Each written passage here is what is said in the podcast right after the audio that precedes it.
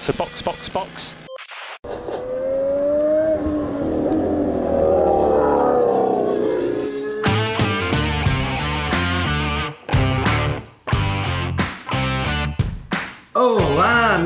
Amigos! Sejam bem-vindos ao episódio 120 do Box Box Box original. Eu sou Francisco Zoto e estou aqui hoje com Denis Augusto. Você não está com o Denis hoje. Não estou com o Denis. Você está com o Galvão, vai falar de Interlagos. Todos os detalhes que aconteceu na prova de hoje. Porque Brasil tem que ter Galvão. E é isso que a gente vai fazer. Interlagos. É um espetáculo até. Não tem mais nada a acrescentar. Vamos pra pauta.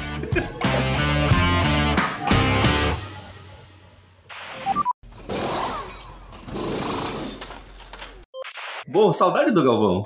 Quando você não tem mais o F1 TV e você tem que ver pela TV, você fica com mais saudades ainda. Pois é. Mas vamos, vamos lá, vamos comentar então mais uma vitória de Verstappen, né? Já corriqueiro, a gente já não esperava nada. Não, não, não, não, não, não, não. A coisa começou errado. Comecei errado. O GP de São Paulo, o GP de Interlagos. É assim, é Brasil, é Brasil. Dizes Brasil, tem que falar de Brasil. Então, nosso querido GP de São Paulo, ou GP Brasil, como preferirem. Interlagos. Interlagos. Podia ser a GP Interlagos, né? Para exaltar essa maravilhosa pista que nós temos, não é mesmo? Sim, sim. Então, tivemos mais uma vitória de Verstappen. Quem não enjoou de vitória do Verstappen? Kelly Piquet. Ela não, ela não enjoou. Nem ele também. Não, nem, nem e, ele. E nem o Horner. Não, também não. O, o Newey nem foi, né? Não, não precisa, né? Não precisa mais. é o trabalho dele tá feito. É. Vai usar banco de horas agora. Mas Norris e Alonso são, foram surpresas num pódio que se esperava outros pilotos, né? Então, compadre, como é que a gente pode começar falando disso, né? Porque essa corrida começa com a, aquela quali de sexta-feira que acabou com um tufão, né? Caraca, velho. Eu fiquei preocupado pelo pessoal que tava no estádio. A Aninha e a Juta aqui também estavam lá, né? Presentes sempre. É, todo mundo. A Carol que tá com a gente também sempre aqui e tal. Sim, vários apoiadores. Eu fiquei preocupado. Eu falei, cara, galera, eu até cheguei a mandar no nosso grupo dos apoiadores. Já fica aí um, um lembrete aí pra vocês apoiarem a gente. No grupo dos apoiadores eu falei, galera, vocês estão com canoa aí? Por que vocês vão voltar nadando? Armou o temporal do nada, meu ficou noite. Cara, é muito doido isso, porque eu peguei, eu não peguei um cenário exatamente como eles pegaram, mas eu peguei um cenário de chuva forte caótica em 2013 no sábado. Porque, uhum. assim, é, eu acho que o quali ia ser duas horas da tarde. Foi o ano que o Vettel dominou de ponta a ponta, entendeu? Foi uhum. o último ano do, do regulamento antigo, até mudar pro, pro V6. Era o último, a última corrida do V8, cara. Aquela que a Red Bull estourou o motor? Isso, isso. Essa mesmo, cara. Foi maravilhoso isso. e eu, o sábado disso, cara, choveu. Tudo que podia chover, tá ligado? Mas sem sacanagem. E o dia não começou frio, o dia começou quente. Tava abafado, assim, tanto que eu lembro que Uma das maiores lembranças que eu fui com. É essa época da Golavê. Você lembra disso, né, Zoto? Golavê. a, a, camisa Golavê. Você lembra disso, não lembra? Eu lembro. Então eu fui com uma camisa Golavê e eu coloquei capa de chuva em cima da Golavê. A hora que eu cheguei em casa e tirei a camisa, só parecendo uma velha que fuma e vai na praia, tá ligado? Porque tava o meu peito tava vermelho, assim, no formato de um V, assim, saca? Porque eu, aconteceu, choveu pra um cacete, eu tive que usar a capa. E assim, atrasou a quali, que na época era chamada de treino classificatório, atrasou umas duas horas, tá ligado? Então, tipo, começou quatro quatro, quatro e pouquinho, porque tinha que secar minimamente a pista, saca? Então, Interlagos é muito doido por causa disso. Sem contar 2012, que eu fui no ano anterior, que é aquela corrida que o Vettel roda e derrota o Alonso e, e dá, dá, uma loucura lá, chove para, chove para sem parar. Ah, loucura. A corrida que o Hülkenberg quase ganhou, mas que bateu no Hamilton. Nossa. Na Force India ainda. Você uhum. vê como é que, que é tempos doidos. Mas assim, Interlagos, essa maravilha, só que o que as meninas sofreram esse fim de semana foi. Acho que um novo nível, assim, que eu não tinha visto ainda. O vendaval Cara, acontecer na pista. Foi, até teve no. Não sei se foi no setor A mesmo, que teve uma tenda ali que simplesmente desistiu. Arrancou metade, caiu um pedaço, foi complicado o negócio. Em vários setores aconteceu isso, na verdade. Tem, o do A aconteceu numa parte, assim, mais lá no alto, assim, que é coberto, que soltou uma proteção. E eu vi que, acho que naqueles setores lá do, da retoposta aconteceu também. Que aí foi aquele que viralizou, né? Que, nossa, abriu o teto do negócio, sei que lá e tal, assim. Mas, mano, sabendo como é o lugar ali, podia estar tá com proteção, sem proteção ali, velho. Todo mundo saiu ensopado, a verdade é essa. Mas me diz uma coisa, da onde veio a chuva? Veio do lago. Vem lá da represa, a avó do Rubinho falou que ia chover ali. Olha lá pro lado de lá, olha pro lado que o Titonho tá apontando.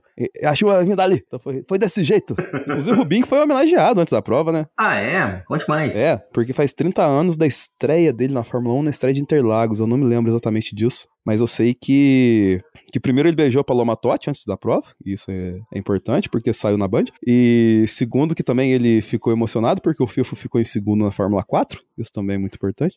mas, mas, terceiro, que ele foi homenageado, ele acho que deu uma volta no, no, no, Ferrari, acho que o mesmo Ferrari, ou então um Ferrari muito parecido com o Sainz deu, fez o Drivers Parade lá, e a galera deu um troféu em comemoração para ele, lá os patrocinadores deram lá, homenageando essa, essa trajetória de Rubens Brasil Barrichello na, na Fórmula 1, principalmente com Interlagos, que é um lugar onde ele sempre tentou, tentou tentou, tentou, e acho que o máximo que ele chegou foi terceiro uma vez. É, foi o ano que ele tinha mais chance de, de vencer, se não me engano foi em 2003 que ele tinha pole, que foi aquela que deu aquela cagada do Fisichella vencer, que premiaram o, o, o Raikkonen, depois o Fisichella ganhou o troféu uma semana depois e tal. Sim, que, que tem uma imagem que... que o Alonso sai do carro e fica sentado, e o povo acha que ele tá, ele tá passando mal por causa do impacto e tudo mais, muito doido. Ele deu uma dia. paulada gigantesca. E o Rubinho teve pane seca naquela corrida, foi injusto demais. Eu lembro daquilo, cortou o coração. Né? Sim, nossa, aquele dia lá foi, foi osso, cara. Mas vamos voltar pro presente, ou não presente, mas pro, pra sábado, onde a gente, a gente falou do quali, né? Mas não falamos do sprint shootout, onde a gente teve enrosco entre Alonso e Ocon, ex-companheiro de equipe. O quali do shootout, né? E assim... É, o quali do shootout. A galera tá, tá em polvo rosa, né? Como diria o pessoal pelo fato que a gente vai falar daqui a pouquinho do, de como foi a disputa de Checo Pérez e Alonso pelo terceiro lugar. Sim. Mas eu achei muito esquisito aquele lance dele com o Ocon no, no, no quali lá, que não possibilitou que eles prosseguissem no quali, né? O Ocon acho que caiu no, no, no SQ1, é que é o Shootout Qualifying 1, se eu não me engano, e o Alonso não teve condições de colocar o carro dele pra correr no SQ2. É. Mas aí o... aí já veio o Ocon falando, pô, eu não lembro exatamente o rádio, mas tipo, pô, esse cara tá maluco, e o Alonso falando, pô, esse cara tá doidão, assim. E, e mas a verdade era o que? Era o Ocon estava em volta rápida. E o Alonso faz um movimento muito esquisito. Apesar que o Ocon estava um pouquinho estabanado, mas o Alonso faz um movimento muito esquisito, saca? Mas eu não jogo no cu do Alonso essa não, tá? Eu acho que foi meio cagada mútua, assim. O Alonso devia estar tá mais pro lado. Eu acho que ele devia Sim. ter jogado o carro mais pro canto. Isso é fato. Ele tava muito no meio. Ele tava muito no meio. Só que o Ocon, ele, ele se defendeu falando que ele não perdeu o carro. Mas ele não chegou a perder o carro. Ele dá uma sambadinha na, na zebra. Quando ele passa, o carro dá uma sambadinha. Essa sambadinha que é o viés da dúvida do rolê. É, e o carro joga o carro um pouco pra cima do Alonso. Claramente involuntário, né? Claramente cagado, assim. Eu não acho que culpa de ninguém, tá ligado? Foi cagada. Pra mim é isso. Mas foi sério, podia ter dado uma, podia, uma bela de uma merda, viu? Foi, foi um. É porque o cara, é como você falou, o Ocon tava em volta rápida, ele tava vindo babando ali, ele precisava passar, então, foda. Eu acho perigoso, perigoso demais, mas deu tudo certo, deu tudo bem. Eu fiquei impressionado que os dois tiveram carro pro, pra sprint, né? Então, cara, isso que eu achei mais incrível. Os mecânicos trabalharam ali, né? E tem um comentário da sprint, porque para mim foi esquecível. Não teve muita coisa para se analisar. Ah, assim, o final do shootout foi o Orlando fazendo a pole, não foi? Sim. Se eu não me engano. Sim. Por que, que eu lembro disso? Por causa que é mais uma vez que Lando Norris abre as pernas para Max Verstappen fazer o que quiser com ele.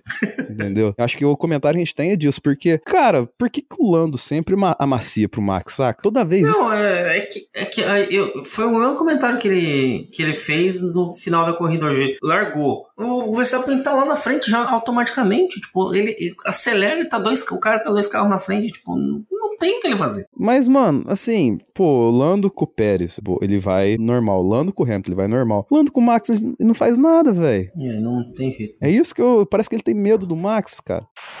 Acho que o que a gente pode falar é do bom desempenho do Tsunoda, que sim, sim, sim. sexto na sprint. Tsunoda fez uma coisa que ele vai levar pro DVD dele, né, nessa prova.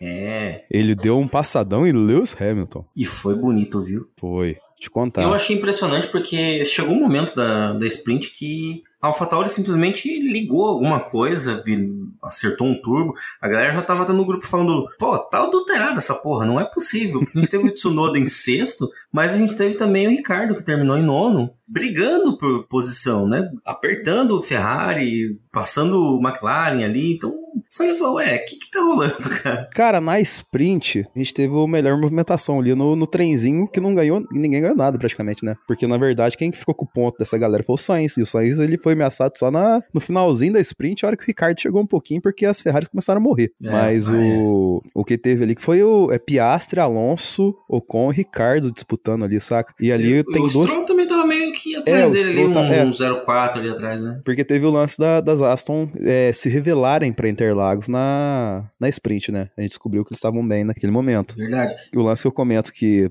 é interessante que, assim, na disputa, principalmente de Piastri e Ricardo ali, primeiro que parece que o Ricardo voltou, né? Ele correu Uhum. bem a sprint. E o outro ponto é Oscar Piastri, ele tem um, um já nesse quá, né, cara? Ele deu umas ultra, uns passadão na galera ali, interessante, né, velho?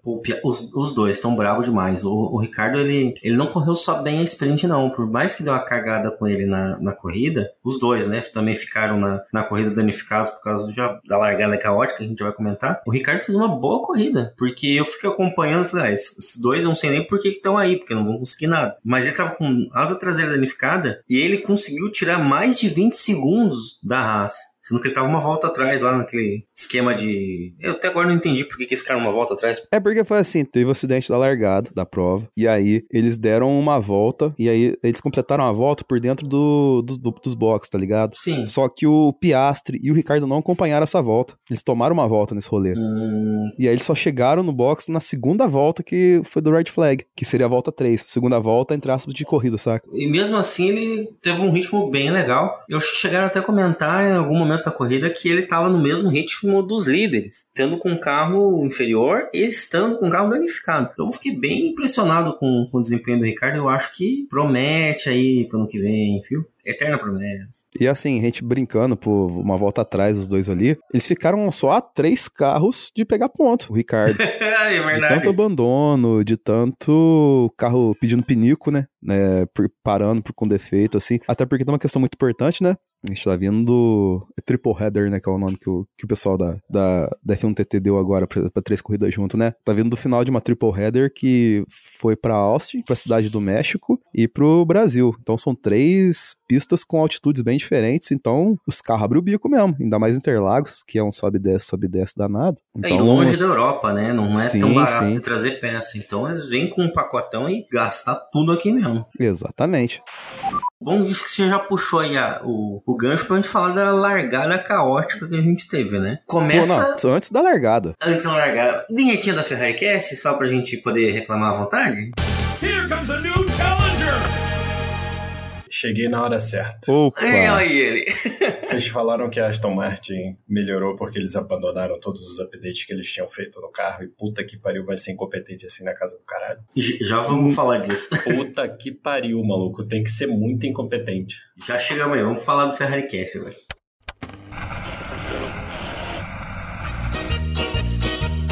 Uma bosta. Competência que chama. Puta que pariu. Ser ferrarista é complexo. Tá difícil ser ferrarista. Foi nada, nada diferente do que a gente já tá acostumado. E aí fudeu dois campeonatos. Só duas palavras aí, viu, Bruno? Parabéns. Parabéns, Binotto. Ferrari Cast. Antes de começar, eu quero um minuto de reflexão pra senhora Aninha Ramos. E eu acho que até a gente pode até abrir um áudio, porque em menos de uma curva de prova, ela perdeu Albono e Charlinho. Entende? Eu claramente não tive uma boa experiência esse ano porque o Leclerc teve problema antes da corrida começar. A Ferrari teve um problema de software no carro dele e o software simplesmente entrou em modo de proteção, pelo que eu li depois, e desligou o motor. Ele tentou fazer o carro voltar, o carro voltou por assim uns 30 metros e apagou de novo. Então, não sabemos o que vai acontecer, provavelmente, né? Imagino que deva haver uma punição de câmbio de motor aí para Las Vegas por esse problema, mas Ele nem começou a prova depois de fazer uma classificação muito boa, porque o Q3 foi loucura. Todos os pilotos, todos eles estavam assim, ficaram desesperados na pista porque era vento de tudo quanto era lado. A umidade acabou com, o, com a aderência dos pneus e basicamente o Verstappen e o Leclerc foram os dois caras que fizeram as melhores voltas. Nenhum dos dois acreditava que tinha volta boa. O Leclerc falou que nem queria ficar na pista, que ele ia entrar para os boxes de tão ruim que ele achava que a volta dele tinha sido, mas no final das contas foi para P2. Uma pena ele não ter largado, porque eu queria ver o que que dava para ser feito com pneus macios novos, enfim. O Sainz teve um problema com a com o botãozinho, né, aquela alavanquinha da marcha no volante, é o clutch que ele chama,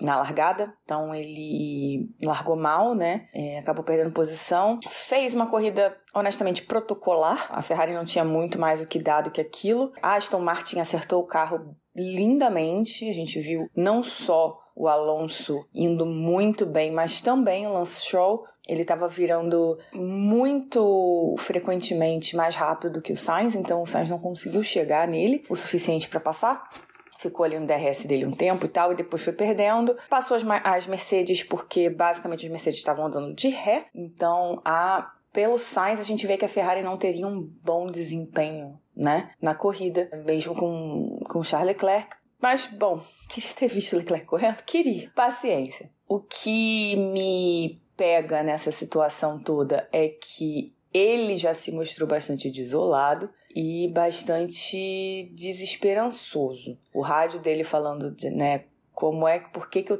sou tão azarado, por que, que eu sou tão azarado, mostra que ele já tá assim, tipo, no, no final da linha. O que é muito perigoso para a Ferrari. Como eu disse no, nos episódios atrás aí, hoje a Ferrari precisa mais do Leclerc do que o Leclerc da Ferrari.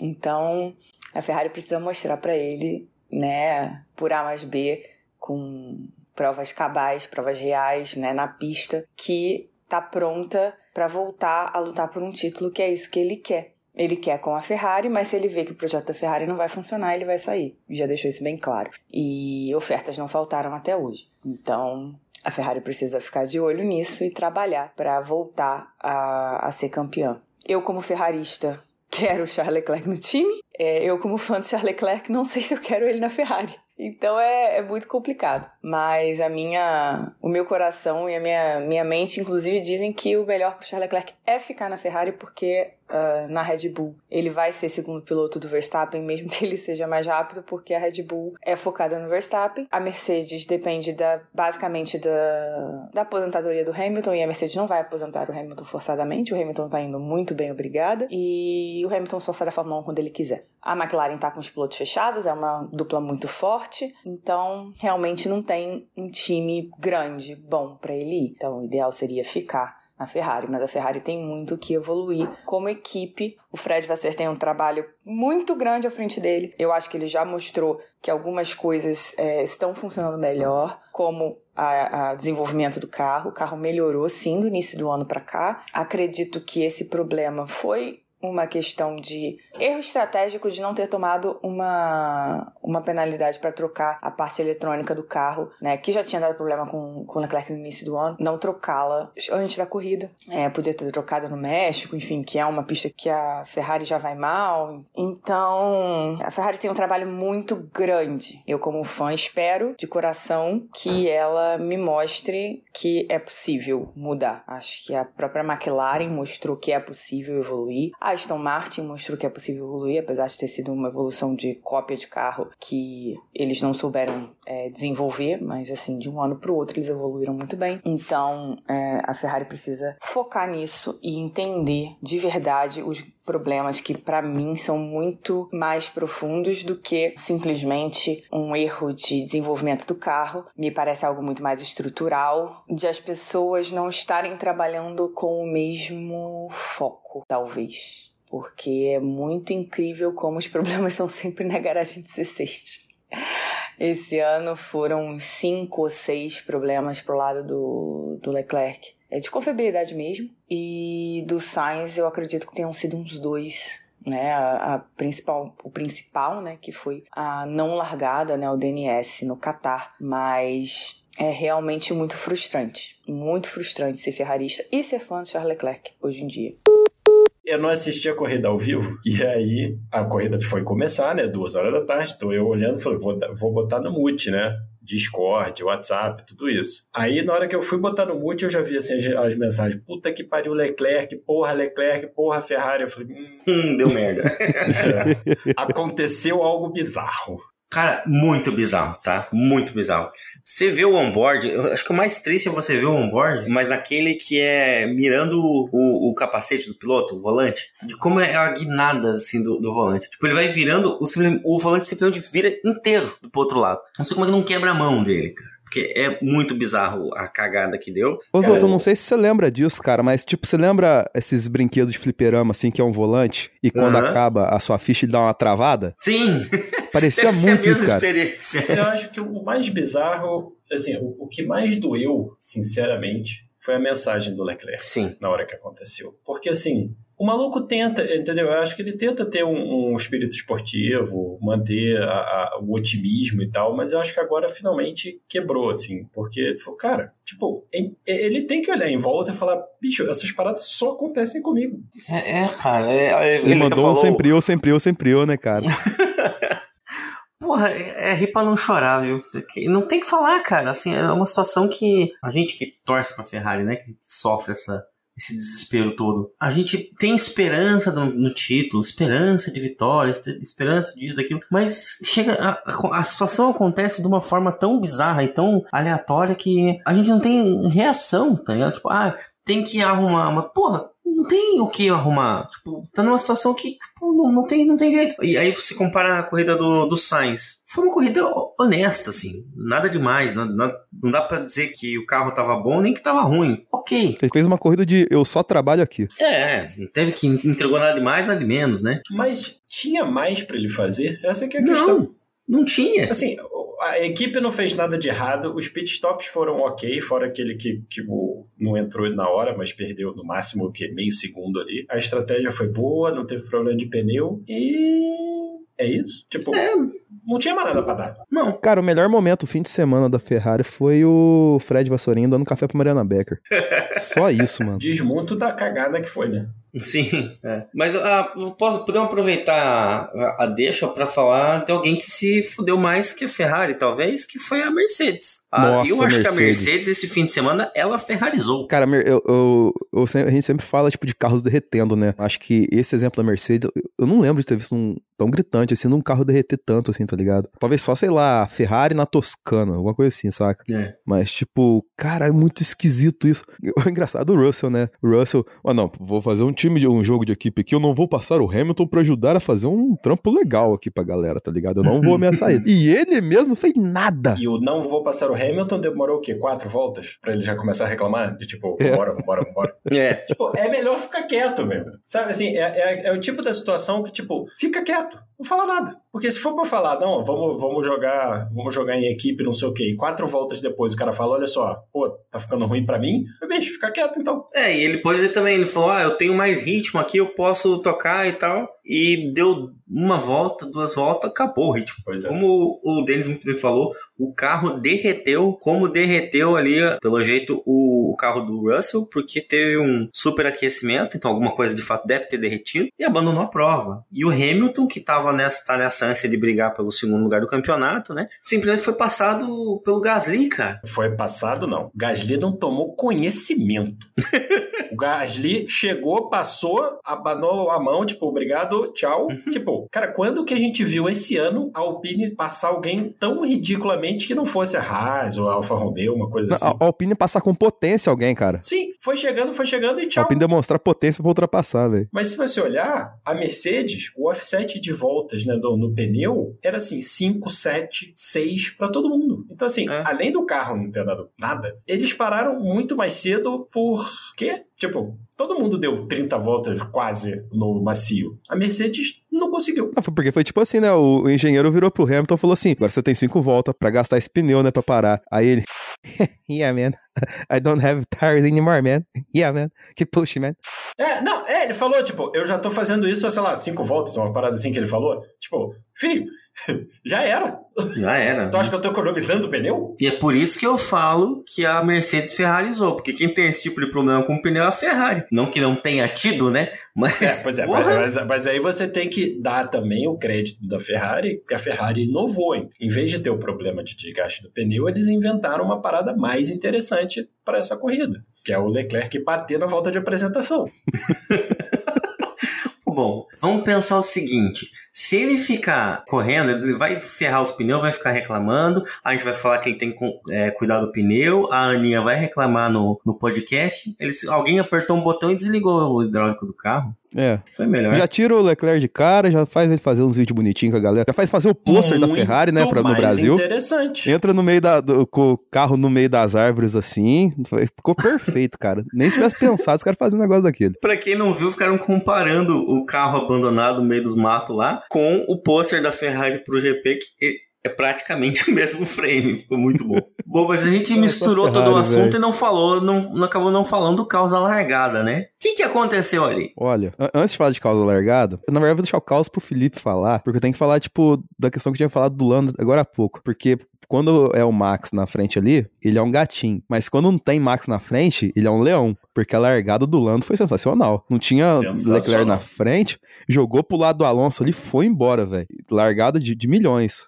Meteu na, na, na poeira, né? da- lá no canto esquerdo, que é totalmente sujo, meteu, jogou o carro pra dentro, virou pro Hamilton e falou: vem em mim e tchau. Cara, ele, ele largou, assim, se, se é possível ter uma larga- largada perfeita, foi a do Norris. Perfeito mesmo. E as duas Aston derreteu. Ele. Não é que derreteu. Eles acho que é, é, tinham um, um vermelho a mais pra eles, né? Porque os dois, pelo amor de Deus. E Cara, né? duas Bonito. vezes, né? Sim, duas vezes. sim.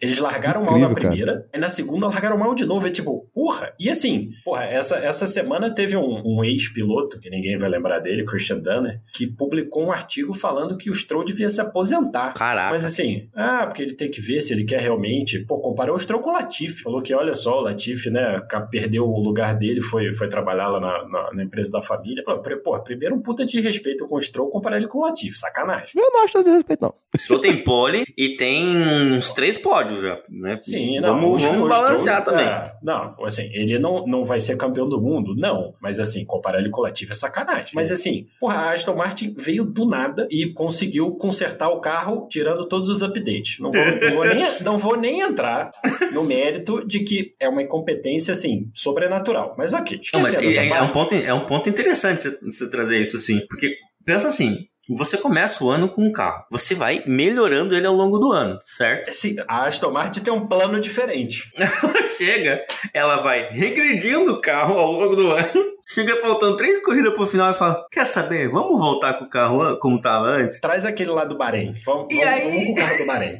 Traz alguma aí, coisa que funciona, pelo amor de Deus. O Stroll fica com P3 pra largada, meu amigo. É surreal, cara. Mas assim, pensa que eles tiveram um, um puta resultado, foi muito bom, mas podia ser ainda melhor. É muito surreal, cara. Os caras outro dia estavam correndo em 15. Mas é, só voltando na questão Stroll, que você comentou, eu vi um vídeo também de um cara falando que o caso do Stroll é que talvez ele não seja um piloto pra Fórmula 1 mesmo. Talvez o, rolê dele seja outro. E ele traz alguns casos de alguns ex-pilotos de Fórmula 1 que se deram muito bem em outras categorias. Por exemplo, o Huckenberg na WEC. Huckenberg foi campeão lá, ganhou alemã e tal, né? Se não me engano. O, o Stroll tem uma carinha de Fórmula E, não tem? Sim, mas eu, eu acho que o WEC era o caminho pra ele, entende? Olha só, eu acho que o fato do Stroll não ter passado os últimos 5, 6 anos numa praia em Ibiza, bebendo e saindo com a mulherada de lá, é, assim, louvável, porque o cara, tipo, é, o pai dele é, tem muita grana. Ele poderia, né? É, ele se dedicar para ser um piloto de Fórmula 1 é bacana, ótimo, pô, o cara tá lá, né,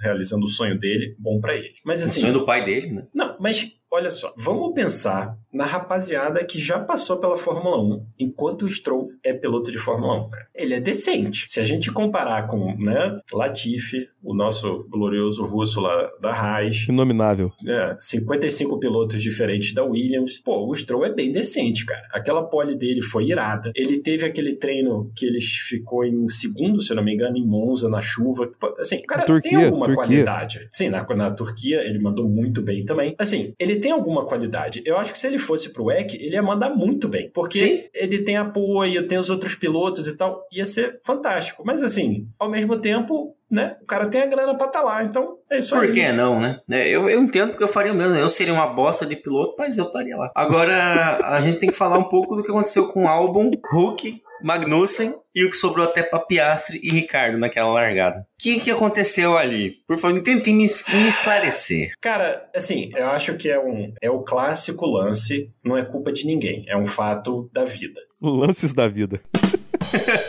tá falando do Stroll, né? Lance, né? Ah, pô. Três carros pra fazer uma curva super fechada pra esquerda, nunca vai dar certo. Mas assim, o Magnussen chegou um pouquinho pro lado direito, o Albon chegou um pouquinho pro lado esquerdo, o Huckenberg, você vê no onboard dele olhando, tipo, uh-oh. Ele até freia pra tentar sair, porque ele vê que vai dar zebra. Aí, cara, quando tocou no álbum, aí ele frear faz com que, né, ele faça pneu dianteiro com pneu traseiro no álbum. Aí, bicho, não, a cagada tá feita. Cara, na largada, naquela curva, é Mas isso quem aí. tocou foi o Hulk, não foi? Não foi o Hulk que tocou Sim, nele o, e ele acabou o tocando? Huckenberg tocou no álbum, mas ele chegou pro lado. É que os dois sanduicharam ele, né? Sim, ele chegou pro lado porque o Magnussen tava por dentro. Só que assim, o ângulo do Magnussen ali não, não dá pra fazer a curva. Ele ia passar meio reto e eles iam bater na saída da curva 1. Assim, ali não tinha como dar certo. Uma, uma vez que os três estavam ali na entrada da primeira curva, alguém ia ter que dançar.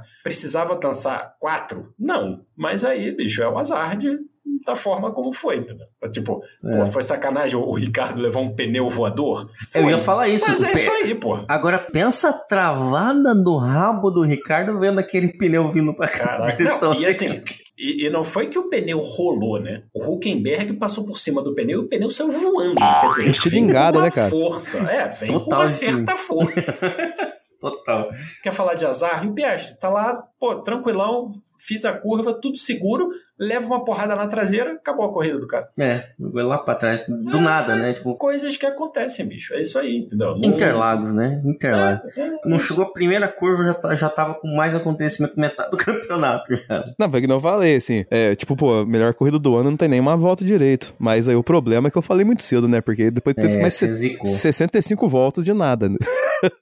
É, não, teve, teve a ultrapassagem, teve isso, aquilo, mas não foi lá, que é a corrida. É, Eu achei assim, tiveram momentos muito interessantes, com certeza. Pô, só a briga do Alonso com o Pérez foi, pô, foi fabulosa. Eu gostei de ver o Gasly é, recuperando ali, terminou bem a corrida. Mas é aquela coisa, né, cara? Essas corridas, eu, assim, se você pensar, Pirelli, de repente podia ter trazido o pneu, né? É porque diziam que o branco tava inguiável, né? Sim, o, o, Martin Brandon fez uma piadinha e falou que quando o Hamilton falou que eles deviam ter botado o duro, ele falou, cara, o que as pessoas me falaram é que o, o duro só serve pra não, não encostar o, o fundo do carro no chão, que não serve pra nada. É, então. é- Tá atrás de três compostos, um dos compostos não serve pra nada, pô, Aí é importante a gente trazer o, por- o porquê que foi uma corrida emocionante em certos pontos. Por causa do campeonato. Mas que campeonato? Acabou o campeonato, né? Verstappen já ganhou. Mas a disputa de vice, a gente vê Hamilton e Pérez diretamente brigando. O Hamilton tava puto com o carro porque ele, ele entende que ele precisa terminar na frente do Pérez. E ele não tinha carro pra pra isso esse fim de semana. O Pérez, por outro lado, pelo boateiro aí que tem, que ele vai segurar o assento dele se ficar em segundo, ele parece que tá meio que num desespero, ainda mais depois do México que deu aquela cagada na primeira curva. Ele foi pra cima com tudo que tinha, né? E aí quem tava na frente era o nosso velho favorito, o, né, o Alonso. Diga por você. Que por sua vez ainda tá brigando no campeonato pelo quarto lugar, com o Norris e Sainz. Sim. e, e Então o, a gente tem disputa ainda, né? Alonso, Alonso, inclusive, reassumiu o quarto, né? Sim. Voltou. Mas essa disputa segunda também que é resolvida depois do fim de semana, né, cara? Porque, pô, agora é 32 pontos, eu acho. 32, é. Aí pesa pro Hamilton tirar, né, cara? É, matematicamente é possível, mas é muito difícil, né? Ao mesmo tempo, ele tá lutando contra o Pérez. E assim, esse ano o Pérez fez algumas cagadas bem razoáveis. Então, impossível não é. Acho que dois terceiros do Hamilton e duas batidas do Pérez, não, não dá, né? Um terceiro e um É, segundo dá. Um terceiro e um segundo dá. É, 15, é, terceiro e um segundo. Mas assim, impossível não é, né? Hamilton Não. já, foi, já fez bem pior com a gente, né? Então, Sim. É, mas se ele não tivesse desclassificado lá no, no, no Cota, aí ah, o bicho já tá tinha- pegando. Aí O sim. bicho já tá pegando. Mas falando ali do, do Alonso, Norris e Sainz, o primeiro, né, o Alonso tá com 198, o Norris 195 e o Sainz com 192. Ou seja, tá em aberto. E os três estão com Ah, carros com que variam muito, assim, dá pra dá pra ver briga boa até o final do campeonato. Sem contar que no, no Construtores, que vale um bom dinheiro, Mercedes está só 20 na frente da Ferrari e a McLaren agora está 21 só na frente da Aston Martin. Então, assim, é uma briga bacana que vale uma boa grana. Exatamente. E aí é que essas cagadas que acontecem com o Leclerc prejudica, né? Pois é. Não, a sorte foi que o Russell também deu zebra, né? É, aí Então a Ferrari equilibrou. meteu, meteu 8 e a, e a Mercedes só 4. Ajudou, mas assim, é duro você pensar a quantidade de oportunidades que já foram perdidas, né? Sim. Sim. O ponto agora é que se, se esse carro da Aston Martin funcionar nas próximas duas corridas, o Stroll pontou. E bem, ficou em quinto. Inclusive, eu acho que, cara, é, eu acho que foi a melhor corrida do Stroll no ano, cara. Foi o Stroll De longe, finalmente está em décimo no campeonato. Aí, Por enquanto. As cinco equipes agora estão de primeiro a décimo. Olha que maravilha. É. Parabéns para ele. Parabéns. Pa- pa- Passou o Gasly, né? É. Mas É, aí mas- se, se funciona isso aí, se esse, esse carro dele tá- e o Stroll funcionam nessas duas últimas corridas, vai ser briga de foice, velho. Os caras vão atrás de dinheiro. E uma outra coisa que a gente não pode deixar de comentar é o seguinte, né? Que Verstappen agora tem 266 pontos de vantagem pro Pérez. O cara superou a barreira de 500 200 pontos, velho. Inacreditável Que isso. tem 258 pontos. Quer dizer, o Verstappen tem mais do dobro dos pontos do segundo colocado. É, é surreal, cara. Ele Isso ganhou mesmo. o campeonato de construtores sozinho por muito. Por mais de 200 pontos, ganhando quase. Por muito, cara. Muito. é Não, absurdo. E, e sabe o que, que é da surreal. hora, cara? O que é da hora, assim, e que a gente, a gente se perde isso um pouco por conta de que, pô, é comum o Max fazer o que ele fez esse fim de semana, tá ligado? Primeiro que eu acho que a vitória é 17 do cara no ano. É fácil calcular. Foram 20 corridas, duas vitórias do, do Pérez, uma do Sainz. O resto foi do Verstappen. É muito bizarro. Você pensar que quando eu comecei a acompanhar a Fórmula 1, 16 corridas era a temporada. Né? Então, aí não lembro se foi, acho que foi, foi o, o Mark Webber que fez a entrevista, né? Aí ele virou e falou assim: pô, Max, uma corrida tranquila, assim, não teve tanto, tanta questão pra você ter que lidar. Aí fala: não, Interlagos é sempre uma corrida muito desgastante pro pneu, então você tem que ficar atento sempre ao desgaste, sempre saber a hora que tem que acelerar, a hora que você tem que segurar. Então, assim, a gente acha que o cara tá num flow de automático pra fazer o que ele faz ali, porque é tão natural ver ele fazer o que ele faz, mas não, o cara tá constantemente no rolê, ele tem sempre um foco, ele sempre arruma um foco ali pra Sim, fazer a parada muito. acontecer, tá ligado? E é por isso que, assim, você tem lá a, a segunda largada, e aí o Lando cola, e tem aquele momento que, tipo, será que a McLaren veio mesmo? Mas aí o Lando tenta lá duas curvas lá e não tem mais carro. Aí pega o, o Max, não permite o Lando pegar dois DRS, resolve a corrida dele. Então, assim, até nisso você vê que ele evoluiu, o Max, porque ele é um cara que não se coloca tanto, ele não coloca o popô na janela, como diria o pessoal na NFL ali, tá ligado? É, Não, ele, ele- ele não entra mais no risco, assim, ele tem muito controle da situação. Para quem acompanha né, a, a carreira do Verstappen desde que começou, é um exercício muito bacana de você ver a evolução, não da direção que é inegável, o cara hoje em dia é um piloto sem defeito, mas assim, você vê a evolução da questão psicológica do piloto, é muito incrível, cara. O, o Verstappen no começo, ele sempre foi rápido, né? Nunca ninguém discutiu isso, mas ele tomava as decisões mais bizarras possíveis e usualmente dava errado. Hoje em dia, tudo que ele faz dá certo, cara. Incrível. Assim, é, é quase como se ele não errasse. Assim, é- eu acho muito surreal você pensar no, no que ele foi, mesmo quando ele já estava na Red Bull, não na- nem na época lá da Toro Rosso, mas quando ele estava na Red Bull com o, o Ricardo e o piloto que ele é hoje, cara, é muito incrível. Porque, assim, tenta lembrar aí a última vez que o Verstappen fez alguma coisa e você olhou e falou, puta, que cagada, hein, filho? Temporada 2021, né? Mas aí vai, vai, vai pra todo lado isso aí. É, não, é, esse ano, vamos dizer assim, é, a gente sabe que a criptonita dele é Singapura, né? Que ele terminou em quinto.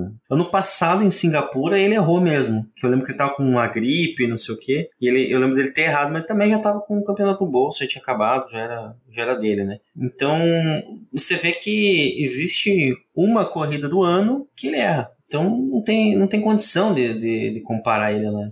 E, e sendo, sendo sempre a mesma corrida, eu diria que é uma possibilidade bem grande de que tem algum problema com o carro ali. Não, com certeza é faz o carro, com cara. que, É, faz com que seja impossível a coisa funcionar, entendeu? Sim, com certeza. Pô, o correr em Singapura com a Red Bull é difícil até no Fórmula 1 do videogame, cara. Não, é, é o pior circuito É que bem existe. difícil.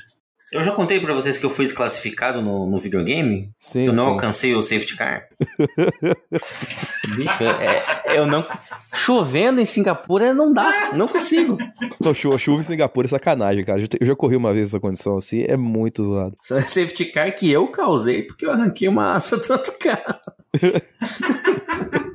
Só não perde pra Mônaco na chuva, que Mônaco na chuva no, no Fórmula 1 2020 e sei lá, as contas lá é, é anticristo. Mas ainda falando de Verstappen, o Norris apertou ele por uma volta. O Norris teve uma chance, né? Pois é. Mas também ia durar aquilo. Não, ele deu uma tacadinha de leve ali, entrando, chegando na, na, na T4, né? Tipo, é, é, vou dar uma olhada aqui. A Verstappen, né? É, olhou pra trás e falou: Olha só, rapaz, um outro carro. Aí na volta seguinte meteu um segundo no, no Norris na volta e acabou. Tchau, nunca mais. Ah, Se pá, o- se pá, o Verstappen tava coçando o nariz, alguma coisa assim, tava um pouquinho distraído. Espirrou, espirrou. É, né? ele devia estar naquela, né? Vamos começar tranquilo, né? Segurando o pneu. É aquela coisa, pô, ah, você quer brincar disso? Tudo bom, tchau então. E tchau. E Nunca mais foi visto. É, mas eu acho que é um ponto de alerta, tá? Nisso, porque a gen- é, não por causa do Verstappen, não por causa do Norris, mas de qualidade da McLaren, de novo. Eu acho que tem que abrir um olho pra ano que vem. Cara, Essa o Lando McLaren falou vem isso com coisa hoje. boa pra ano que vem. O Lando Nossa, falou isso vai- hoje. Vai ser muito. Porque, pensa, vamos só comparar. Nossa gloriosa Aston Martin, que começou, o Alonso só conseguia terminar no pódio, e agora teve que voltar atrás nos upgrades, porque o carro ficou uma bosta. E a McLaren, que começou o ano como o pior do carro, pior carro do grid disparado, e agora é o, é o segundo melhor carro, assim, dando um certo calorzinho na Red Bull se tudo der certo. Pô, é muito surreal. O cara. Lando falou isso hoje na entrevista, não, não vi pra quem, eu vi só a citação no Twitter. Que assim, ele disse que esse ano ele tem noção que a McLaren deu 10 passos em relação ao que estava antes. E que ele enxerga que talvez pro ano que vem, se a McLaren der mais dois passos, eles começam a incomodar a Red Bull. Isso pra McLaren, a gente tá falando isso desde, eh, pelo menos eu, quando nas participações que eu tenho feito aqui, a gente, tem falado bastante isso. A McLaren, ela, as últimas temporadas, tem acostumado a começar lá atrás do pelotão e vir escalando ao longo da temporada com a evolução de carro. Uhum. E como esse, esse regulamento ele tá mais é, sequencial por conta de, das questões que envolvem evolução de carro e tudo mais, assim, eles já começarem lá na frente, isso é muito interessante pra gente, saca? O que, que vai ser da, sei lá, o GP Brasil 2024? Em que ponto será que a McLaren vai estar? Se já, está no 2023 nesse estágio e a, o regulamento do campeonato permite que a gente tenha, entre aspas, um 2022.3 ano que vem, tá ligado? Eu acho assim, se a McLaren ano que vem não tiver competindo com a Red Bull, não vou dizer de igual para igual, mas assim, competindo com a Red Bull, dando calor na Red Bull, eu vou ficar decepcionado, É, honestamente. eu também. O que eu espero, na verdade, assim, é, eu imagino que vai ser mais um ano fácil pra Red Bull ano que vem, dado o histórico que foi esse ano. Até porque Mas- parece muitas vezes que a Red Bull segura a mão quando vai fazer em certas corridas, né? É, parece isso. Mas eu acho que um segundo lugar vai ficar entre McLaren e Mercedes. Eu não vou pôr ficha nenhuma na Ferrari, porque sei que não vai dar em nada. Mas é, eu acho que a a McLaren tem chances grandes de ser a segunda força tranquilamente. É, é o que eu tô Isso. falando. Eu vou, honestamente, ficar decepcionado se isso não acontecer, cara. Porque o que a McLaren fez esse ano, e você pensar que eles vêm ano que vem, né? Conhecendo esse carro, fazendo uma evolução, papapá, papapá, vai ser uma decepção se eles é, derem um passo para trás ou se a Red Bull der um passo muito na frente de todo mundo de novo. Que é sempre É. possível, mas que assim, eu, eu- imagino que cada vez mais tenha menos a achar no carro da Red Bull, por tudo que eles já encontraram. Entendeu? A não ser que o Newey, né, de, de novo, faça outro milagre. Mas aí também, pô. Mas a gente tem que falar da disputa do fim de semana que foi o Alonso e o Pérez, né? Valeu o ingresso que eu não paguei, né? Com certeza, né? Cara, o Alonso, mais uma vez, prova que ainda tem muito a entregar na Fórmula 1, cara. Eu não, eu não esperava a disputa que a gente eu, eu Sabe aquela, aquele negócio de, de, de você ficar, tipo, assistindo aí, você você ficar de pé, torcendo e vibrando com, com dois carros que eu tô cagando, velho. Tô nem aí pra Alonso e Pérez e eu fiquei maluco com o carro de disputa. Não, foi mas muito foi- massa. E o que eu acho legal é o seguinte, é que você vê o Alonso, principalmente, nessa disputa, porque ele, obviamente, estava em pior situação, né? Ele tem um carro que é pior do que o carro do Pérez. Dirigindo um carro a 300 por hora é muito maneiro. Maneiro, cara. Você pensar que ele botou o carro dele no lugar perfeito, volta atrás de volta, atrás de volta. O Pérez passou ele e ele fez o perfeito. Ele saiu lá de trás, não ultrapassou, colou na, saída, na, na entrada do, do S, saiu do S colado, ultrapassou o Pérez na T4. E depois disso, acabou pro Pérez. Cara, é uma inteligência a 300 por hora, volta atrás de volta, atrás de volta, que, cara, a gente tem que admirar, entendeu? É, é um esportista praticando o esporte dele do mais alto nível possível, entendeu? É, tem que aplaudir de pé mesmo. Tem outro ponto que eu quero destacar nesse rolê, e aí não tem a ver tanto com os dois, mas tem a ver com, sabe o que, Zoto? Hum. Interlagos. Interlagos propicia pontos de alta, pontos de baixa, dois pontos de ultrapassagem. Então, assim, tem como ter essa questão de você fazer estratégias diversas dentro do circuito, porque, pô, o cara vai passar lá em cima, mas eu tenho troco aqui embaixo, tá ligado? Eu não lembro quem foi que passou no, no meio do. Foi o Alonso, no, no, começo da prova lá. Ele passou alguém ali depois que, da, da, da retoposta ali, da retomada. Ele não lembro quem foi. Não foi o Hamilton? Se foi o Russell. Ou o Russell. É assim, tem versatilidade de opções para você fazer estratégia dentro da prova, saca? Uma pista proporciona isso. Independente do da categoria. Eu tava vendo mais cedo a Porsche, Fórmula 4 também. Cara, você consegue passar qualquer lugar, sim. E isso. É, ele passou o Hamilton no final da retoposta, sem DRS nem nada. Só Isso, no vácuo isso, isso. e jogou. E- então, foda, assim, velho. quando a pista te dá opções de táticas diferentes de como conduzir uma própria volta, uma volta só, ó, tanto de coisa que a gente pode acontecer, é, que, de, o que você pode fazer dentro de uma volta. Então, assim, Interlagos é Interlagos por conta disso. Interlagos foi é, renovado até 2030 por conta disso também. E não só, não só no circuito, tá? Não só no circuito tem essa possibilidade, mas em traçados. Porque é, a forma como você pega o traçado pode te dar vantagem ou não numa curva seguinte, entende? E que foi o grande trunfo, acho, do, do Alonso, foi isso, de jogar com o Pérez por várias voltas para ter o momento certo de, de dar o troco, ele sabia que ia ser ultrapassado e conseguir ultrapassar de novo, né? Aí eu proponho uma forma de analisar isso. Qual é a grande característica de Interlagos? Interlagos é o mesma, a mesma pista desde lá, né, 50 anos atrás? Não, mas meteram alguma chicane ridícula nela, fizeram hairpin, fizeram, entendeu? Não, não é uma pista que o tio que fez. É uma pista que naturalmente nasceu ali em volta né, do- da, da geografia que tinha. E o que que acontece? Pô,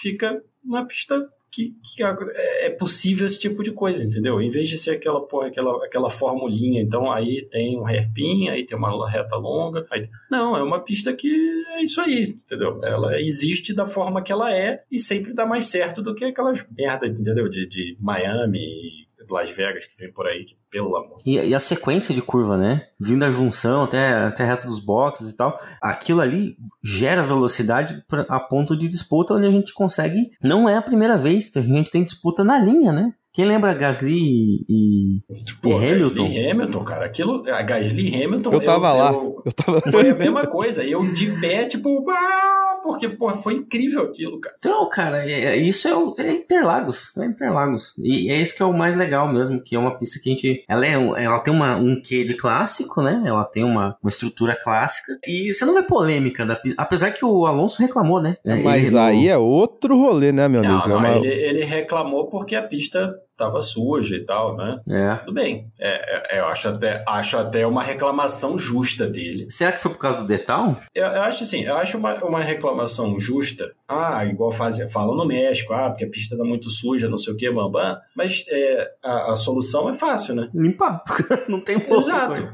Olha só, Fórmula 1, pega 10 carros e, entendeu? Pega, você acha que vai ter piloto que vai reclamar? Pega na quarta-feira, mete lá 10 carros na pista que vocês têm guardado e dá 50 voltas cada um, entendeu? E limpa a pista. Mas é, obviamente tem um custo e tal, então é isso aí, mano. Mas é a mesma coisa, chega lá no Bahrein, a pista não é usada há seis meses, tá cheia de areia. Bicho, é igual pra todo mundo, entendeu? Tá, mas sabe a o que é rolou? igual pra todo mundo. A, a- a reclamação do Alonso tem algum sentido, sabe por quê? Por conta de que, assim, tivemos esse ano em, em Interlagos uma coisa que não estamos acostumados a ter, que é o quê? Interlagos é utilizada para eventos com maior intensidade próxima à corrida. E Interlagos foi fechada para automobilismo recentemente. Por quê? Porque tiveram que fazer uma puta reforma lá dentro para comportar o The Town, que é o festival Irmão do Rock in Rio de São Paulo.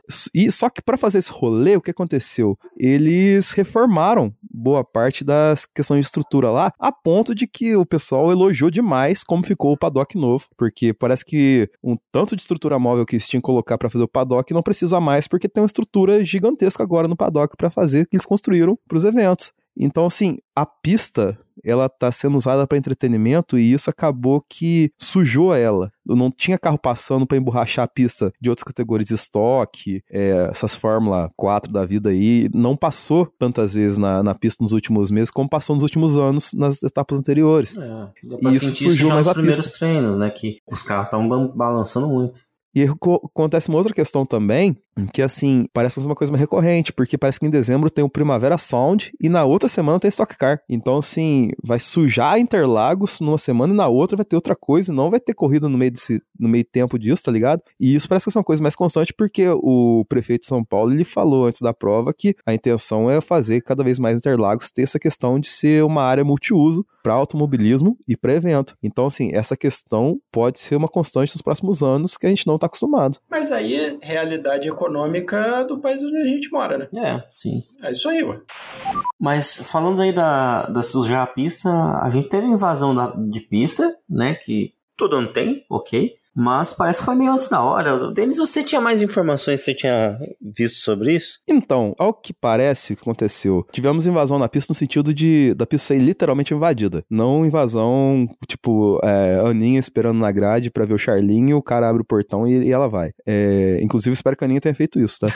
mas, mas parece que deram a bandeirada, os carros ainda seguiram e perto do S, no setor do S ali, surgiram alicates e pessoas pularam. E ainda tinham carros na pista. E eu achei muito intrigante uma imagem, tipo, eles filmando a, invasão na pista. E assim, não mostrou os carros andando, mas mostrou, sabe o que, Zoto? No meio da galera? O quê? Trator na pista. Hum, o famigerado trator na pista andando e a galera invadindo. E eu achei isso um tanto quanto esquisito, sabe? Então, assim, essa questão extrapola um pouco outro ponto que é mais da organização que a gente tá falando aqui. A gente acabou de falar de sujeira. E a questão é que, assim, o Zoto. É... Você chegou em Interlagos já, né, Zoto? Não, não foi. Não, ainda, né? Já foi, Felipe? Já, já. Que ano você foi? Deve ter uns 10 anos já. Ah, 2012, 2013, por aí. É. Então, nessa época, eu, eu fui nessa época e fui a última vez em 2019, que é o Pré-Drive Survive, né? O que acontece? Uhum. Os ingressos eram o quê? Era os setores ali principais ali, da, da reta principal, lá da curva, tudo mais reta oposta. Uns três setores caros pra cacete do meio,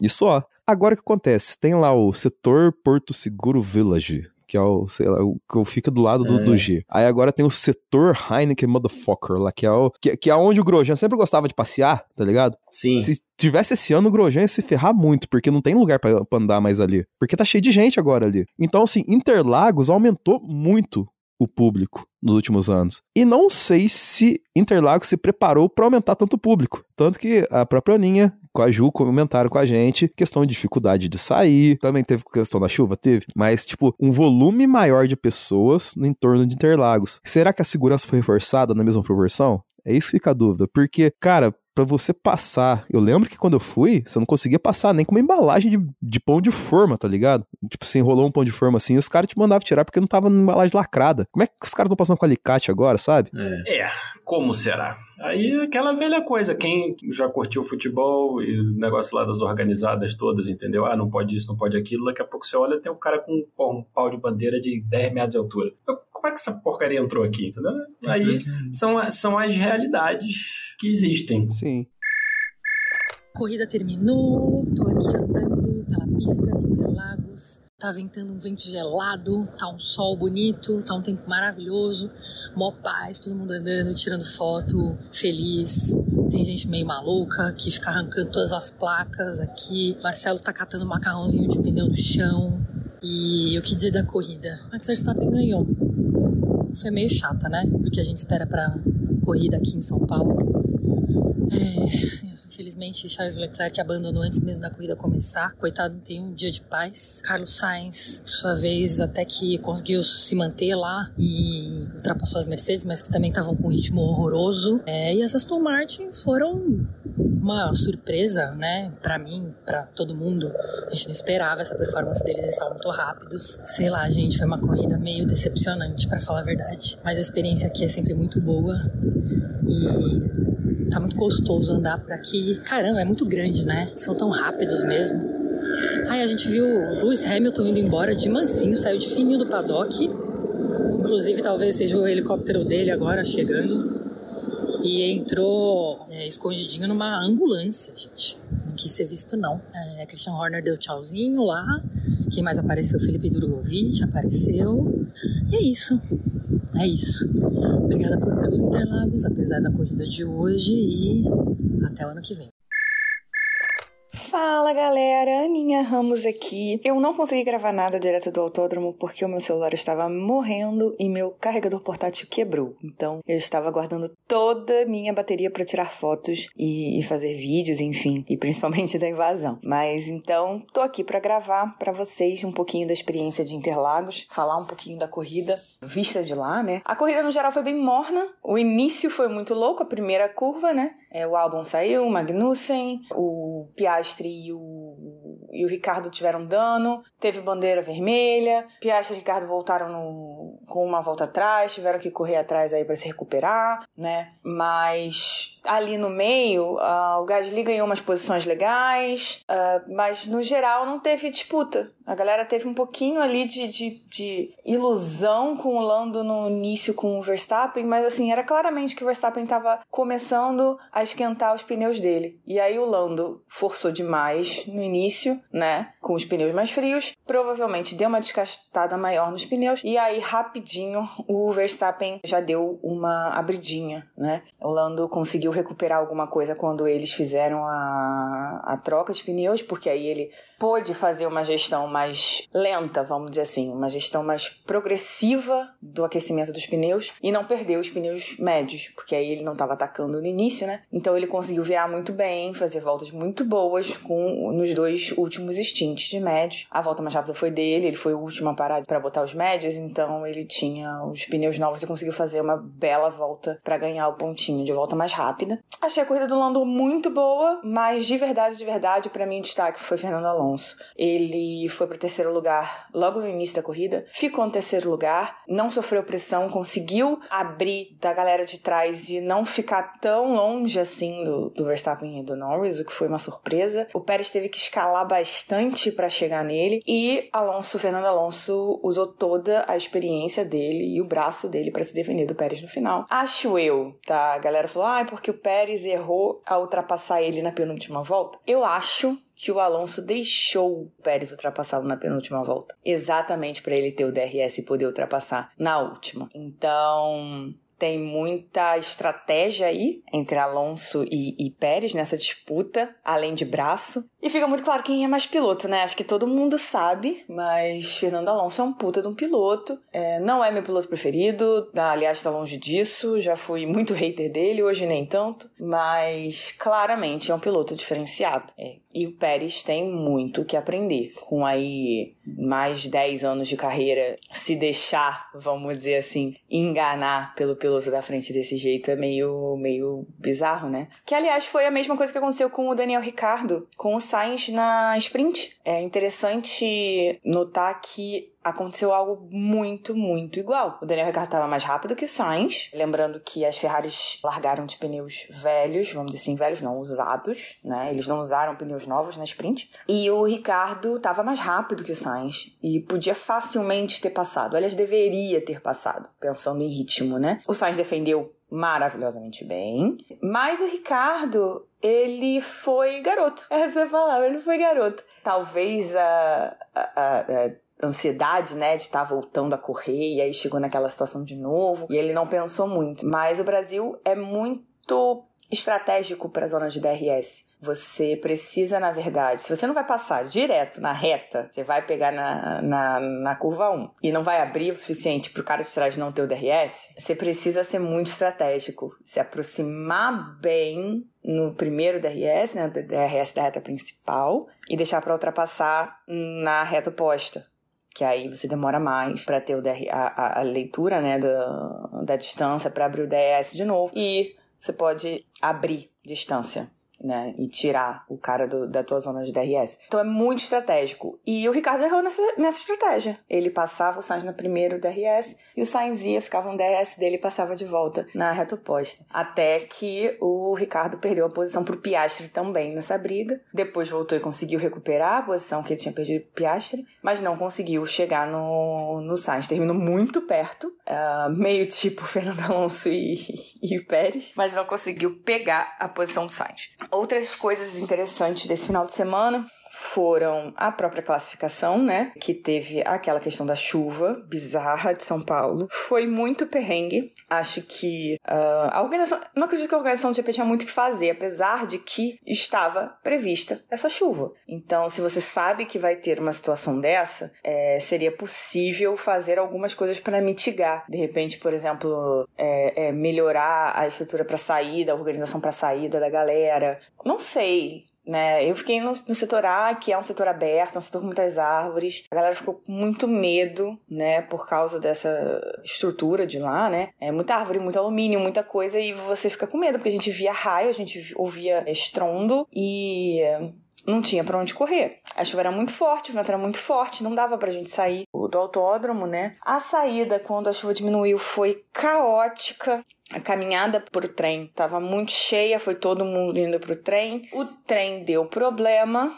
né? Porque caiu luz, né, em, em, muitos lugares da cidade. Então a operação do trem ficou é, prejudicada e a gente demorou umas uma hora, uma hora e meia para conseguir entrar na estação. É, e o trem passando super lotado. É, então talvez pudesse ter havido uma melhor organização, de repente informar melhor a galera de que, olha, o trem tá com problema, vamos esperar um pouquinho, vamos tentar pegar um ônibus, não sei, tentar fazer de outra forma. Porque era algo que que já sabia que ia acontecer, né? É uma coisa que, que é sobre a estrutura da cidade que eu vou comentar que eu achei bem temerário é que além do fato de a empresa de luz não ter resolvido né, as questões da, galera que ficou 50 horas sem luz até, é, acredito até que ainda tem gente sem luz até agora, hoje é terça-feira. A galera da CET, né, da organização do, do tráfego, enfim, é, não fez nenhum tipo de sinalização nas ruas em que caiu árvore, é, não, não teve organização nenhuma. Então, muitas vezes a gente passava por ruas totalmente escuras, com árvores caídas e sem nenhuma informação. Muito, muito, muito complicado andar por São Paulo esse final de semana depois dessa, dessa chuva toda. Agora, bom, voltando para a corrida, a invasão foi um problema sério esse ano. Teve muita gente que pulou antes da hora. Isso é um risco para o GP de São Paulo. Além de ser um risco para as pessoas que pularam, os carros ainda estavam na pista. É sempre muito arriscado. Gente, não façam isso. Espera a corrida acabar. Espera os carros entrarem no box. A gente tem esse benefício da invasão. Não é uma coisa que acontece em todos os, em todos os países. E a gente tem. E o setor A tem portões né? O que organiza bastante a saída, mas é difícil porque é todo mundo querendo sair, então é um empurra, empurra. Por mais que a gente tente segurar, tente gritar, pedir galera, não empurra, porque vai todo mundo sair, né? O brasileiro não tem a menor maturidade para fazer isso e sempre tem alguém para se machucar. Mas esse ano derrubaram o portão da Heineken. Não entendi por que, que não abriram o Heineken, tá? Também tem isso. É, o Heineken é um setor que já é na pista, não tem por que não abrir, né? E simplesmente não abriram o portão do Heineken. Então a galera ficou desesperada, ficou irritadíssima e foi abrir sozinha. Só que, gente, não pode agredir os seguranças não pode sair antes da hora. Houve ali uma invasão propriamente dita, eu nem sou contra a invasão propriamente dita, mas a forma como a galera fez foi demais. Não tem justificativa para isso. Espera acabar a corrida, espera os carros estarem no box e aí faz o que você quiser, sabe? Quer pular o muro? Bom, aí a, a, a, escolha é sua. mas pelo menos não arrisque que a gente perca esse privilégio que a gente tem é, de poder invadir ver o pódio. A FIA colocou nas mãos dos organizadores fazer um plano de ação para conter episódios como o que aconteceu, né, que foram principalmente a questão das invasões antes do final da prova, essa foi a questão. Sei que no ar a gente vê o final da reta, né? Então chegou uma hora que ainda não tinha aberto o portão do ar e a gente tava vendo uma galera correr vindo lá da curva 1. Então ficou claro que a galera invadiu antes da hora. Eu não lembro qual era o piloto, eu acho que era o Verstappen. Tava entrando nos boxes e a galera já tava correndo. Já vinha a galera correndo lá do final do, da curva 1 e já tinha uma galera do Heineken correndo também pra reta principal. Foi realmente meio assustador. E teve uma um outro momento durante uh, as corridas de apoio que uma pessoa invadiu invadiu a pista, né? É lá do setor G, se eu não me engano. Então, vamos segurar um dia, galera, pra gente não perder os privilégios que a gente tem. A gente pode ver a, o pódio, a gente pode fazer a festa, a gente pode entrar na pista, a gente pode andar, pode ir até o S, pode ir até a última curva, pode passear no, no, na pista depois que acaba a corrida. É super legal, a gente fica ali mais umas duas horas só se banhando no clima e na energia da pista de Interlagos e é uma delícia, é super legal. A galera faz festa, chama piloto, é, piloto vai lá na frente, dá tchau, a gente tira foto de boxe, a gente, sabe, é, senta na zebra, galera rouba a placa de, de patrocinador, não sei nem o que, que vai fazer com isso, mas rouba a placa de patrocinador, enfim, vamos saber usar esse privilégio pra gente poder continuar tendo essa, essa coisa legal, sabe? Esse, essa coisa gostosa, essa energia gostosa. E que todos eles falam que, assim, a energia do público brasileiro é inigualável, é incrível, todos eles amam e tal. Morrem de medo do Brasil? Morrem de medo do Brasil porque existe sempre aquele terror da, da violência no, no Brasil. Mas em relação ao público, eles amam. Vamos aproveitar isso e vamos saber usar isso. Minha experiência de Interlagos foi essa. Eu amo ir a Interlagos, já estou com o meu ingresso do setor A comprado para 2024. Espero que a Ferrari não me decepcione novamente. Provavelmente vai, já sei disso. Mas a gente tenta, a gente espera, a gente sonha, né? E no final das contas, a corrida em si é sempre maravilhosa, assim. Mesmo quando foi monó... mesmo tendo sido monótona boa parte ali do, do evento, teve ali uma barriga ali que foi mais chatinha. Pô, o final com o Pérez e o Alonso foi realmente sensacional. Alonso, para mim, foi o piloto do dia.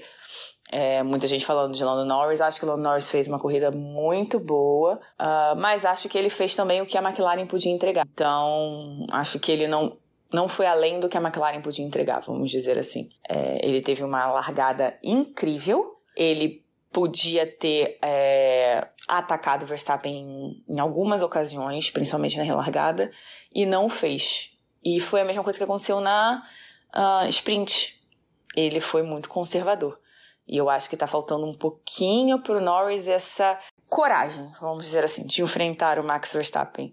É, talvez ele ainda se sinta um pouquinho abaixo, vamos dizer assim, e ele não pode se sentir abaixo. Ele é um grande piloto. E para ele provar que ele é um grande piloto, ele não pode achar que ele não vai ultrapassar o Verstappen ou que não vale a pena ultrapassar o Verstappen porque o Verstappen vai ultrapassar ele de volta. Ele precisa ir com tudo. E ele não tá indo.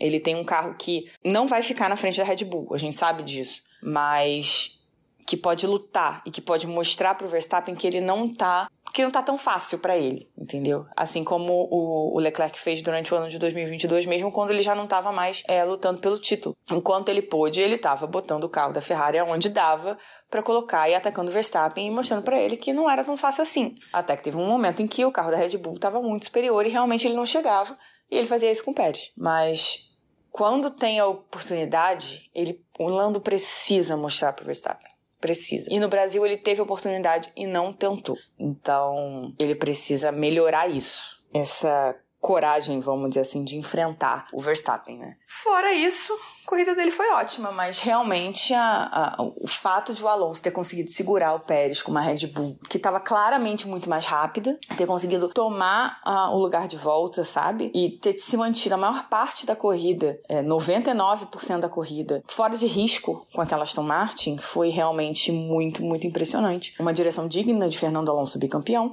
e por isso que o nome dele foi cantado em Interlagos uh, até o final do pódio. Inclusive eu, que não sou fã dele, estava lá torcendo para ele. Então, para mim, piloto do dia é Fernando Alonso.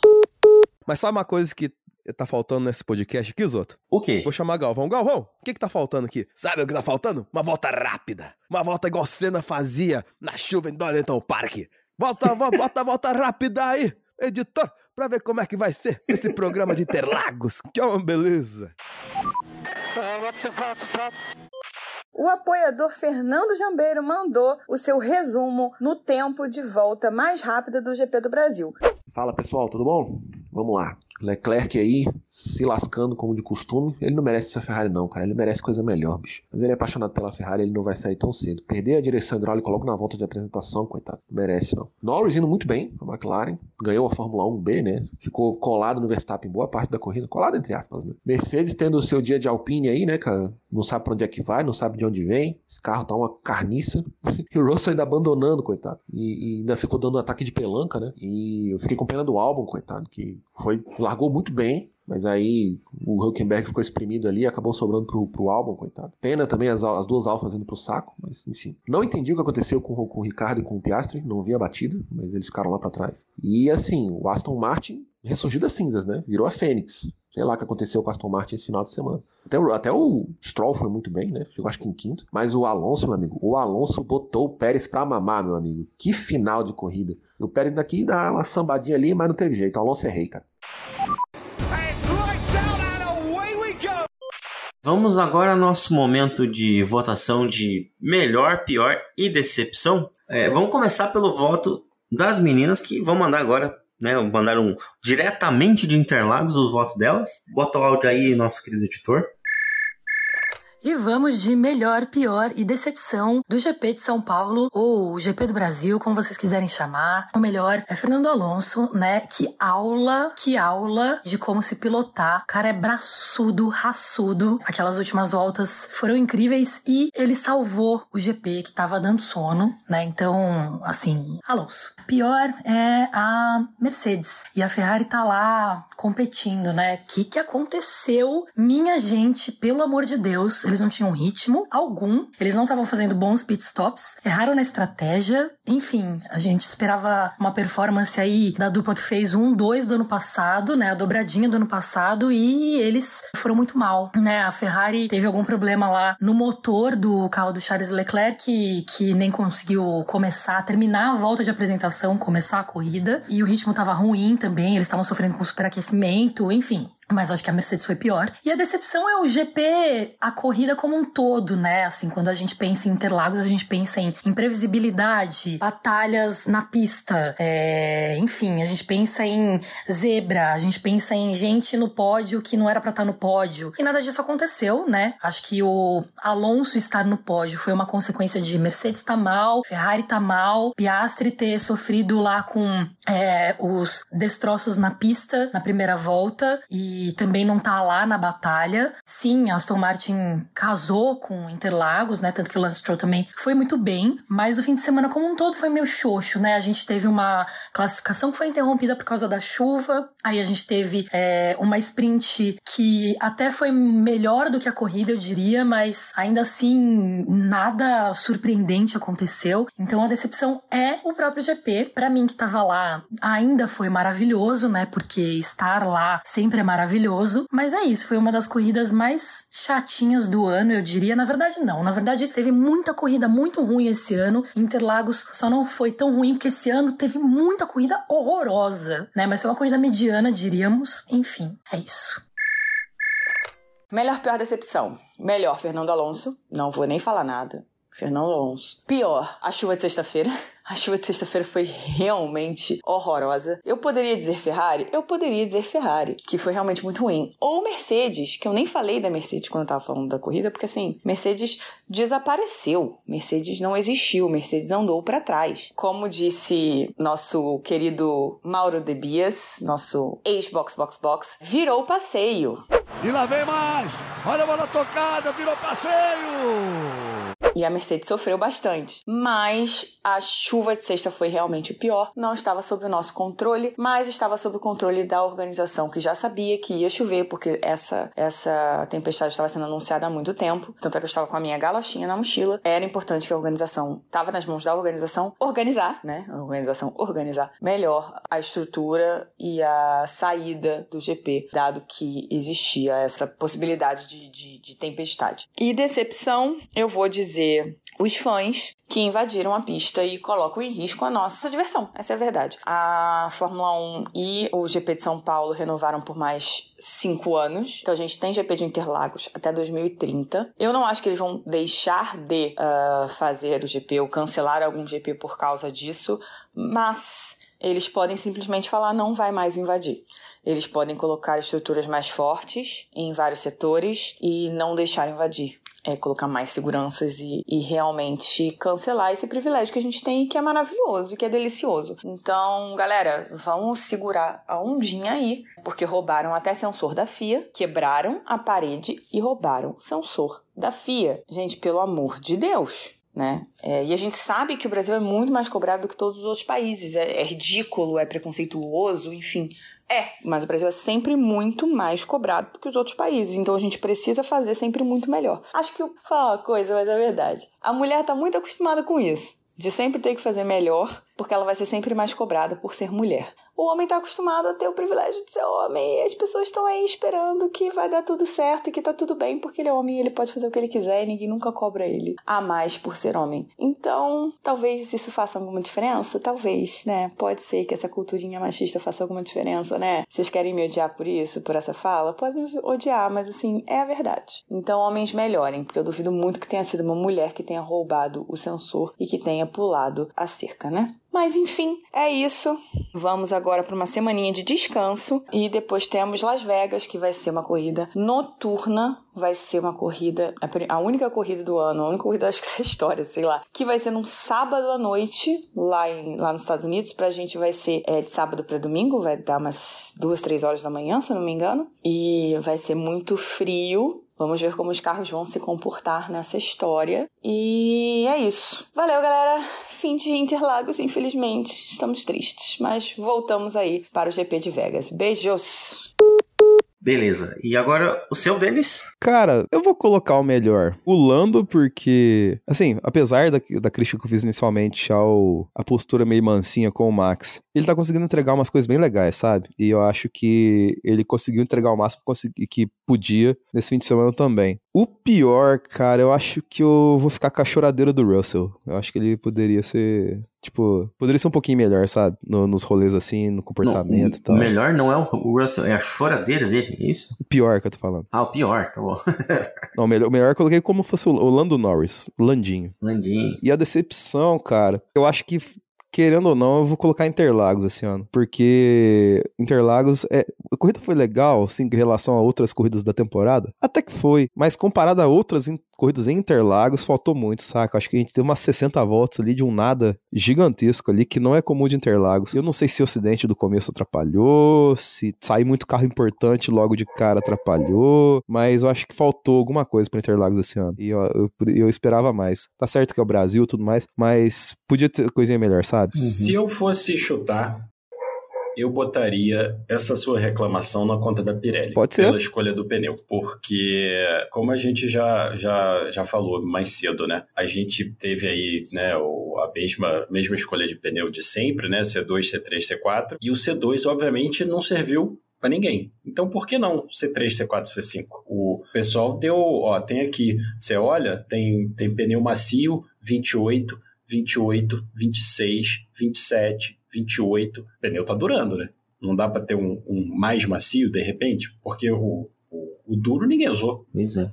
Mas já aproveita então e solta os seu, seus votos aí, Felipe. Eu acho que o melhor, eu, eu tenho um, uma, um problema filosófico em dar pro Alonso, né? Então, eu, memória, memória de anos, anos passados. é, eu vou, eu vou acompanhar no, no voto do Lando, mas eu acho que merece uma, uma menção honrosa a Aston Martin também, pela melhora, ainda que seja abrindo mão dos upgrades. Eu acho que a Acidental. equipe, é, a, a equipe, assim, renasceu das cinzas. Então, acho que, que merece sempre um, um carinho, mas o Norris realmente, a largada dele foi perfeita. O final de semana dele todo foi muito bom, né? A gente não pode esquecer aí do que ele fez no sábado também. Eu acho que é, ele, ele realmente merece é, aí ser, ser o melhor. É, pior, eu vou votar diferente. Eu vou, mais uma vez, votar aí na, na Haas, porque ah, é muito decepcionante. É uma equipe que consegue, toda vez que faz alguma coisa boa, dar 10 passos para trás fazendo um monte de cagadas. Tá, teve um é. acidente e tal, mas assim, sempre acontece com eles, entendeu? Chega uma hora que você tem que falar, porra, bicho, para, entendeu? Chega. Esse, esse meio da corrida, né, depois ali da, da relargada até quase o finalzinho, que aconteceu muito pouco e Interlagos usualmente não é, né, é desse jeito, assim. Ah, Repito que eu acho que os pneus tiveram um problema aí, de repente a condição da pista e tal, blá, ok, mas, cara, tiveram ali umas boas 30, 40 voltas que não aconteceu nada, absolutamente nada. Eu concordo com as críticas a Interlagos né, é, né, nessa, nesse final de semana que o Denis falou, principalmente, porque pra mim foi uma das. Olhando as corridas em Interlagos, acho que foi uma das piores, assim. É, pior é uma palavra muito complicada, mas é uma mais fraca de, sei lá, os últimos 10 anos, mais ou menos. Não, Sim, não teve nenhuma grande. Nossa, que incrível. Apesar que, é, pra falar que foi a, a corrida mais mais fraca, a gente teve o final que teve, né? De- Dessa disputa na- linha entre Alonso e Pérez. Mas, é, falando de Alonso, eu vou- eu vou recordar uma frase de um grande amigo meu. Eu poderia votar no Alonso? poderia. E vou. Digo isso. Né? Um abraço pro Robson, nosso querido fundador É, do Zemo. ele, ele que postou nada emocionado, né? O, o, o lance no Instagram dele. É, Pois é, foi o dia, o dia dos exaltados aí, né? Ah, mas é, eu voto sim no Alonso porque ele me divertiu esse fim de semana. Ele foi, foi ruim quando precisou ser ruim, que ele tirou, arrebentou com, com, com o Ocon, sem querer ou não, ele, ele me, me, me, me criou algum tipo de emoção. Depois da corrida foi, foi muito bem, né? Passou o Hamilton, passou o Pérez de forma sensacional. Eu gostei muito do que vi, vou votar nele.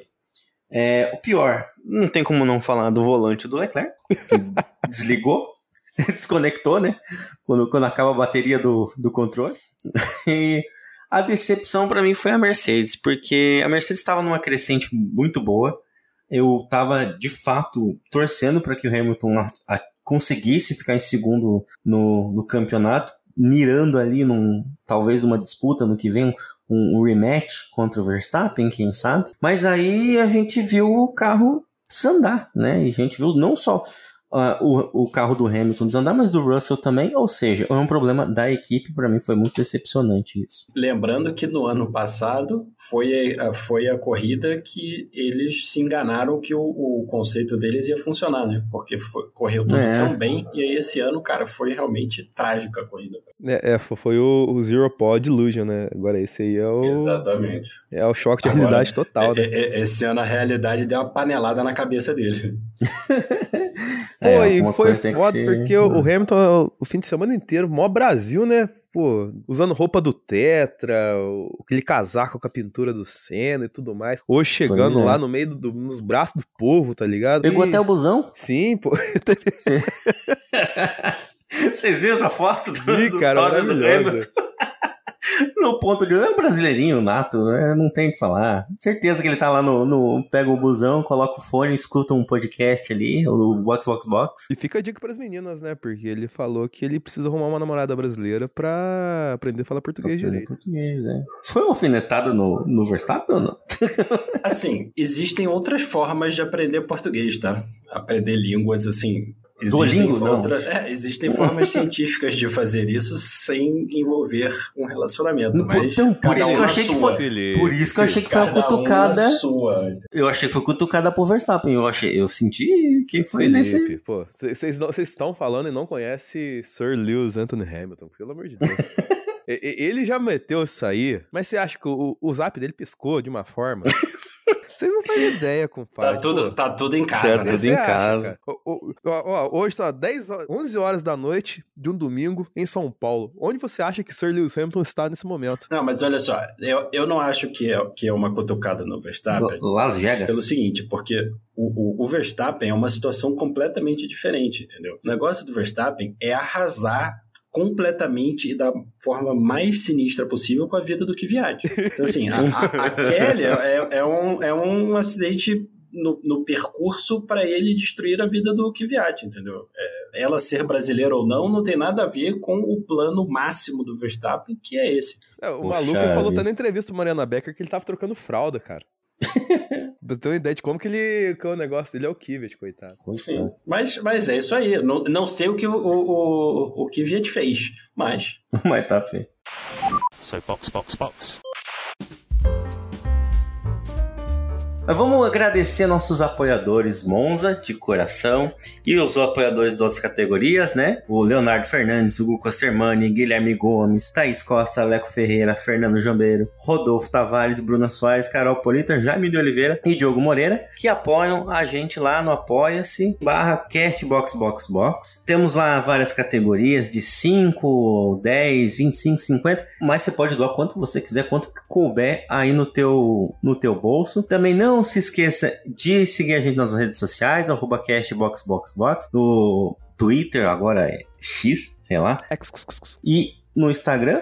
E também manda seu comentário, sugestão, reclamação no nosso e-mail podcastboxboxbox.gmail.com e também a nossa chave do, do Pix. Não esquece de dar aqueles 5 estrelinhas de avaliação, likezinho, coração, o que teu agregador puder. E expectativas para o próximo GP, Las Vegas? É sono. Sono, com certeza. a minha expectativa é não perder a voz reclamando, entendeu? E xingando essa ideia medonha, mas vamos ver. Cara, sobre Las Vegas, além das reclamações que o Felipe vai fazer, e além do, do que eu falei no último cast com a Aninha aqui, que eu estou muito ansioso pra ver o que que o YouTube vai fazer na prova de Ah. Las Vegas, na esfera, que é muito mais importante. Vai ter show no fim de semana? Vai, né? Vai ter de tudo, né, cara? Eles vão usar isso aí. O preço que eles estão cobrando, filho, tinha que ter, pô, massagem nos pés pra todo mundo durante a corrida, entendeu? É, você ver vê o que a galera de lá tá reclamando. Você viu o que eles fizeram na passarela ali? Que eles, eles adesivaram para não ver a pista?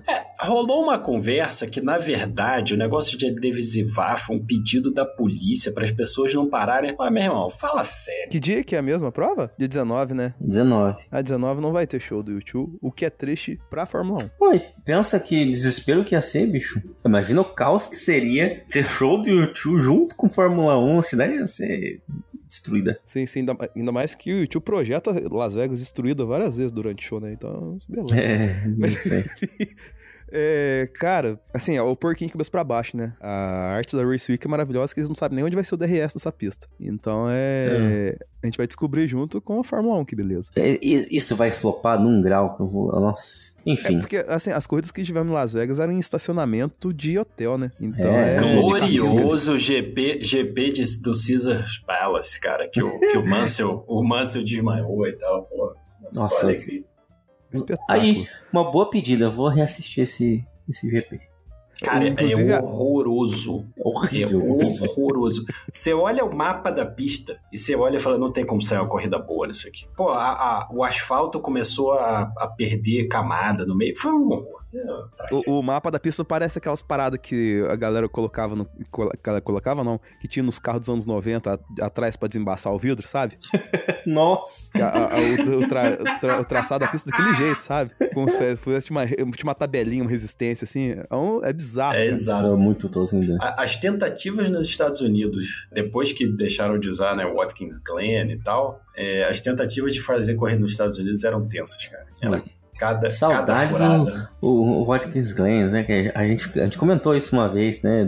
Foi no, foi no Zebra. Foi no Zebra? Foi, É, foi. foi. que, que a gente falou que pistas poderiam entrar. Que o Watkins que Glen sido da hora né? se tivesse na Fórmula 1. Mas enfim. É, cara, Ia, ia se eles não destruíssem para atender todos os, todas as necessidades da Fórmula 1 moderna, né? É. Porque a, a, Watkins Glen é tipo Interlagos, né? É uma pista antiga que nasceu ali do, do, do contorno da coisa em volta e tal. Tem todo um, todo um lance lá. É, mas o, o futuro é Las Vegas, né? O Interlagos já é passado. Vamos encerrar então. Mandar um abraço aí pros nossos ouvintes e até semana que vem. Vamos nós. Até mais.